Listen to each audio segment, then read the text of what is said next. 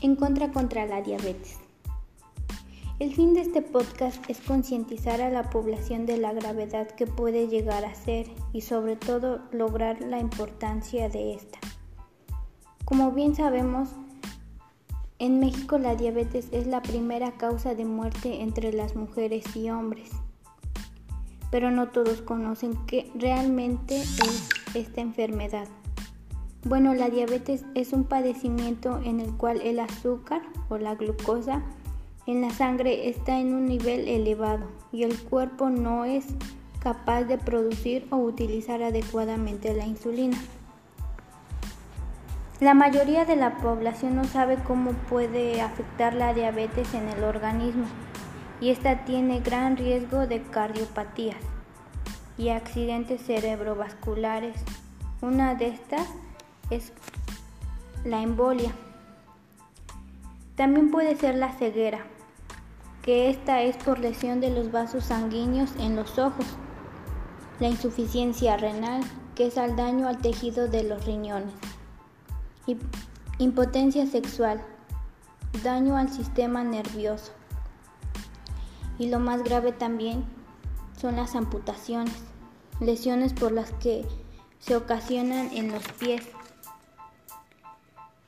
Nosotros podemos prevenir esta enfermedad, pero creo que los puntos más importantes de esta para prevenir son tener buena alimentación con fibra, moderar el consumo de los alimentos con alto contenido calórico, realizar actividad física con regularidad, mantener peso saludable, moderar consumo de alcohol. Disminuir los alimentos altos en grasa y no fumar. Como conclusión, la diabetes es una enfermedad letal y lo fundamental para evitarla es llevar llevando una alimentación balanceada y que ésta puede llegar a ser hereditaria también.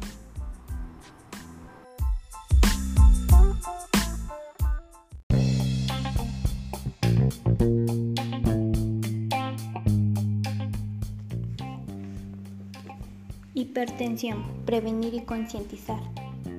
El objetivo de este informe es concientizar a la población de que la hipertensión es un factor de riesgo en diversas enfermedades.